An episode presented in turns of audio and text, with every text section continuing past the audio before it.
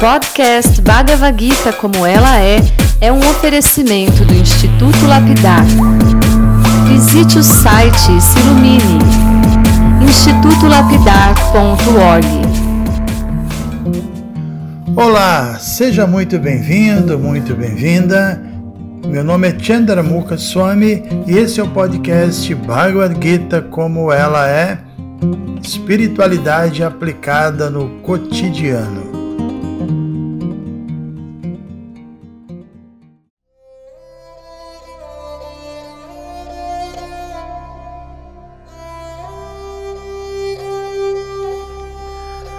Muito bom dia a todos vocês. Ontem nós terminamos nossos comentários dos versos 1, 2 e 3 do capítulo 16 e nesses comentários nós falamos sobre a renúncia. Né?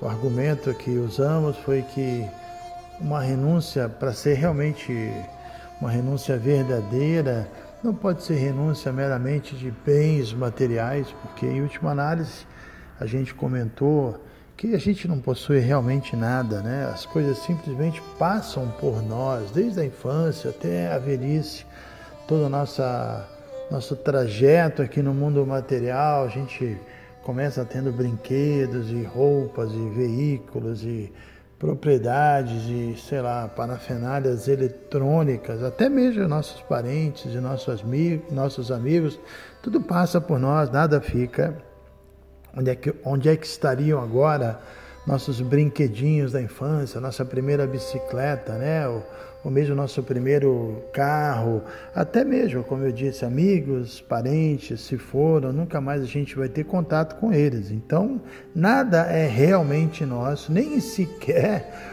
o, corpo que agora está revestindo a nossa alma, o nosso eu verdadeiro, nem esse corpo a gente pode dizer do ponto de vista filosófico que ele é nosso. Cristo, inclusive, fala sobre isso logo no início da Bhagavad Gita, quando ele diz que, primeiramente, nós temos um corpinho de bebê e depois esse corpo vai embora. A gente cresce um pouco e recebemos um corpo da própria natureza, um corpo gradualmente de adulto e de adulto, inevitavelmente, a gente vai obter um corpo velho e a gente sabe que o próximo passo vai ser também, inevitavelmente, a morte, né? que nada mais é do que o momento em que nós, a alma que estamos ali dentro do corpo, vamos abandonar o corpo e vamos partir para uma outra. Inclusive, eu brinco às vezes na minha palestra e digo que uma morridinha de vez em quando não faz mal para ninguém. Né? Já morremos muitas vezes, né? Só uma troca de, de roupa. Isso também é exemplo que Krishna dá na Bhagavad Gita. Então, do ponto de vista filosófico, tudo é impermanente mesmo, e como tudo é impermanente, a própria vida, ela já nos impõe, já nos exige um tipo de renúncia. Né? Isso, isso acontece, quer, quer, quer queiramos ou não. É, é, é, a gente sabe, tem crianças incríveis que não querem deixar de ser criança, um dia desse encontrei agora no carnaval uma jovenzinha que está, estava lá, que era desde pequena, visita a gente lá em Teresópolis, e agora já tem 20 anos, já está na faculdade, e ela olhou as crianças brincando e lembrou comigo, poxa, lembra, né, quando eu era criança? Pois é, acabou, agora estou aqui, tendo que estudar, e, e, trabalhar. Eu queria tanto ser criança. Então, a gente não, muitas vezes não quer deixar de ser criança, mas não tem para onde correr, né? e a fase adulta vai acabar chegando. E o que dizer da velhice? Os adultos não querem ser velhos, ninguém quer ser velho, ninguém gosta da velhice, mas num piscar de olhos a velhice nos pega, não tem para onde correr. Inclusive existe um, um, poema que é muito belo, escrito por Shankaracharya, um poema que ele menciona, são 12 versos, e em alguns desses versos, na verdade, ele menciona que esse mundo é totalmente passageiro, tudo é muito efêmero. Esse poema se chama Bhaja Govinda, inclusive eu comentei, tem um livro meu chamado Bhaja Govinda, que eu comento esses 12 poemas, é um livro interessante, né? Então nesse, nesse poema Bhaja Govinda ele diz, por exemplo, que a infância geralmente é perdida por brincadeiras, a juventude é perdida pelo apego ao sexo oposto, a velhice é perdida pensando nas coisas que aconteceram no passado, enfim, todas as fases da vida uma pessoa que não tenha conhecimento transcendental, que não entende o significado da vida, ela em todas as fases da vida ela vai perder seu tempo com atividades que do ponto de vista da autorrealização, que como falamos é a meta da vida humana, né? Atividades que são inúteis, né? Por isso Shankaracharya termina essa estrofe, esse verso, dizendo que é uma grande lástima que uma pessoa não se interesse por, em se perder em Deus, né, alma suprema. Temos que nos perder assim na, na espiritualidade. E isso é realmente muito raro, alguém que esteja disposto a isso. A gente vai ver também, nós estamos no capítulo 16, no capítulo 18, que é o último da Bhagavad Gita, a gente vai ver mais uma vez Krishna deixando claro é, esse ponto da, da, assim, de, da efemeridade do mundo, né? Que ele explica que uma pessoa em consciência material, ela realmente tá, não está desfrutando da vida, nem materialmente. O que dizer desfrutando das oportunidades que a vida humana lhe concede para avançar em, em, como pessoa, crescer espiritualmente. Na verdade, uma pessoa sem a devida compreensão da, da, do propósito da vida, ou ela vive se lamentando pela, por aquilo que ela já perdeu, ou ela leva a sua vida desejando o que, é, que ela ainda não conseguiu obter, né? enfim. É, ela não está vivendo aqui agora, ela não vive o momento presente. E não viver o momento presente é uma das características de uma pessoa que está com a mente descontrolada. Né? Não que a gente tem que viver o aqui agora, aproveitando o momento aqui agora para desfrutar materialmente. Muitas canções tolas falam sobre isso. A vida é só uma, vamos desfrutar, mas não é isso que nós estamos falando, né? Mesmo às vezes existem processos de meditação que falam sobre isso, viver o aqui agora, mas não do ponto de vista espiritual.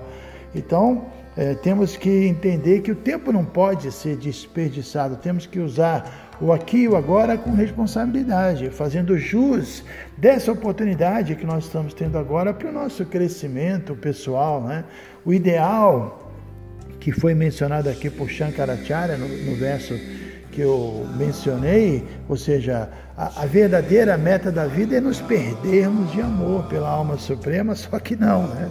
O mais comum, segundo ele, é que, é, é que nós nos perdemos em brincadeiras da infância, passatempos românticos na juventude, em lembranças do passado na velhice, e no final das contas, o recado que ele está dando é que se a gente não abrir nossos olhos, nossa vida vai passar em vão, sem verdadeiro progresso em consciência de Deus. Inclusive, me lembrei também que no chamado eu acho que é no sétimo canto, o grande devoto Pralada, ele tem uma conversa com seus amiguinhos, né? Ele era uma criança, mas já era iluminada desde o nascimento, e ele tenta explicar para os seus é, colegas de classe dessa dessa efemeridade do mundo e, que tudo passa muito rápido, ele diz que todo esforço na, na direção de, de desfrutar dos sentidos são, na verdade, um baita desperdício de tempo quando muito, a vida humana dura no máximo o quê? 100 anos, né? Mas é muito mesmo.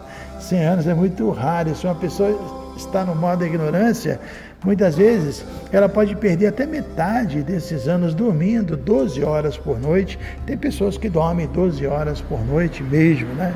Aí na confusão da infância, a pessoa também vai perder mais uns 10 anos, a juventude, ela se ocupa em jogos e divertimentos e esportes, perde outros 10 anos da invalidez da velhice, ou até no esforço né, de sobreviver, a pessoa pode desperdiçar até 20 anos. Se a gente está calculando que ela viva 100, né? Poxa, com certeza os últimos 20 anos não dá para fazer muita coisa. Então, é, os poucos anos que restaram, se a gente for fazer essa conta, acaba sendo utilizado em assuntos ligados à vida familiar, ao desenvolvimento econômico. Por isso a gente tem que estar atento, né? O tempo voa e quando passa, passa, não há nada que a gente possa fazer para recuperá-lo. Por isso, nosso mestre espiritual Shila Prabhupada, como um guru perfeito, ele sempre nos alertava da importância de controlarmos os nossos sentidos e de sermos austeros, né? Mas a gente sabe que nos dias de hoje, infeliz, infelizmente, todo mundo é educado, desde o começo da vida, a buscar o gozo dos sentidos. Aí nesse ponto alguém pode me perguntar, mas qual é o problema disso, né? A resposta é são vários os problemas. Só para citar, sei lá, alguns dos problemas, um problema sério do gozo sentido são as reações kármicas, né? É uma pessoa que se dedica ao prazer mundano, ela sofre do karma disso. Uma pessoa que passa uma vida com sentidos descontrolados, além de estar tá sofrendo, se enredando karmicamente, ela está desperdiçando a raríssima forma humana de vida. Então ela está arriscando, na verdade, a sua vida, no sentido que ela pode estar tá criando uma condição, desculpa, uma condição na qual ela, ela vai ter que transmigrar, transmigrar para um outro corpo que não vai ser necessariamente humano. A gente já falou isso várias vezes em, em áudios anteriores. Por isso a vida humana ela se presta para tapácia. Tapácia significa executar algumas austeridades em prol do controle dos sentidos, em prol do avanço espiritual. Então é através da austeridade que a gente vai conseguir afastar a nossa mente do gozo dos sentidos, né? E a gente vai se livrar do karma que, que esse contato com o gozo dos sentidos cria. E Krishna vai explicar isso também no capítulo 17. Tem uma parte que ele, ele, explica as austeridades do corpo, as austeridades da mente.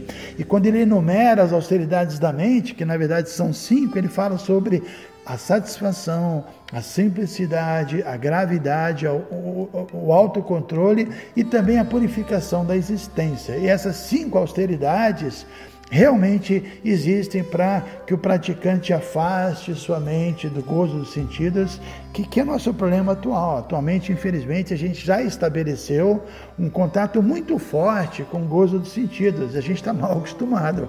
E é uma pena que a gente tem dificuldade de entender quanto mais a nossa mente entrar em contato com qualquer tipo de proposta de gozo dos sentidos, mais ela vai ficar agitada, mais ela vai ficar insatisfeita. a impressão que a gente tem não é essa, né? A impressão que, ah, se eu desfrutar dos sentidos, eu vou ficar calmo. Se eu não fizer isso, eu vou ficar agitado. Mas Maia, que a energia ilusória é que faz com que a gente não entenda bem esse ponto. Pelo contrário, Maia, ela, ela cria a falsa sensação nas pessoas de que a paz vai vir quando você satisfizer seus impulsos mundanos, né?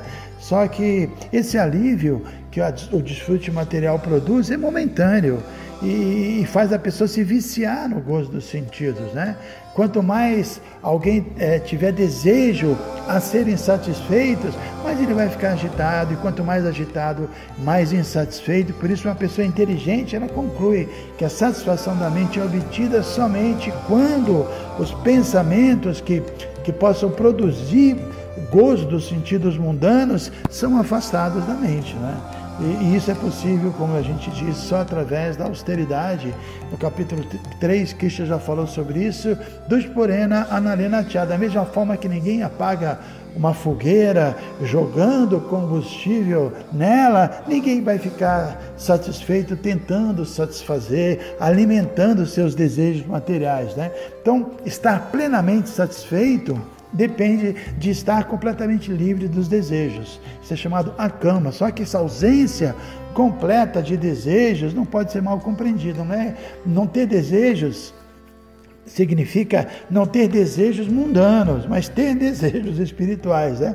É, desejar é inerente a todos nós. Então, o desejo de, de, nos tornarmos puros, o desejo de despertarmos nossa consciência de Deus, é o que na prática vai nos tornar livres dos desejos. A gente tem o exemplo do copo d'água. Quando você vai colocar água no copo, o copo não está vazio, tem ar dentro, mas você coloca água e o ar naturalmente sai. Então, se nós colocamos desejos espirituais, os desejos materiais vão, vão sair, né? E o simples fato de nós desejarmos sinceramente nos tornarmos conscientes de Deus, isso vai já nos colocar numa condição favorável, numa condição auspiciosa, porque isso já vai nos livrar gradualmente da grande confusão que a gente se encontra, que é a confusão de, de nós estarmos pensando que somos o corpo, né? E quando nós entendemos, não, eu não sou esse corpo, imediatamente a gente já vai se livrando da, da ansiedade que surge da ideia de gratificar os sentidos, também da ideia de reivindicarmos propriedades sobre as coisas desse mundo. Aí quando nós nos libertamos disso, começamos a sentir naturalmente paz interior, uma satisfação interior, e nessa condição todas as situações externas que se apresentarem diante de nós, elas não, vão mais interferir em nossas vidas. A gente vai conseguir se manter tranquilo. Falamos sobre isso, né? De erguer esse balaústre da tranquilidade. Ontem falamos sobre isso e, e, e essa tranquilidade interna, essa, essa calmaria que surge de entender que eu não sou o corpo, eu não tenho que viver em função das demandas do meu corpo e da minha mente, aí isso vai fazer com, com que a gente se desapegue do, do, de qualquer fator material externo, porque a gente está pegado às coisas externas, porque a gente está pegado a satisfazer nossos desejos. Quando nós nos desapegamos de tudo isso, mais a gente vai ter a facilidade em transformar a nossa vida numa oferenda a Deus, e quanto mais a gente consegue transformar a nossa vida numa oferenda espiritual, mais nós nos sentimos envolvidos pela atmosfera material. Então tudo é um processo bastante gradual e, e, bastante interessante, importante, depende dessa compreensão de que tudo é muito efêmero, tudo passa num piscar de, de olhos, não vale, a, não vale a pena viver em função dos prazeres sensoriais e sim buscar os interesses reais do eu, buscar é, essa, essa inquietude que a alma tem que ela quer despertar, ela precisa despertar, né? Então devemos viver em função desse despertar espiritual. E amanhã realmente nós entramos é, no verso 4. Tá? Um bom dia a todos vocês. Hare Krishna.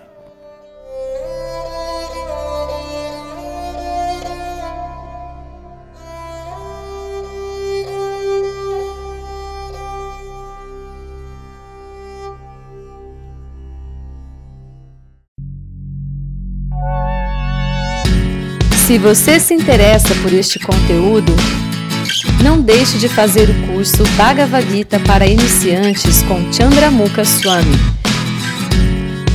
Para você se informar, é só entrar no site institutolapidar.org. Você vai ver que é um curso completo. Você vai estudar todos os 700 versos e vai entrar nos principais elementos filosóficos da Bhagavad Gita são bem mais de 100 horas de estudos. Você pode assistir a hora que quiser e quantas vezes quiser. Dá um pulinho lá então. institutolapidar.org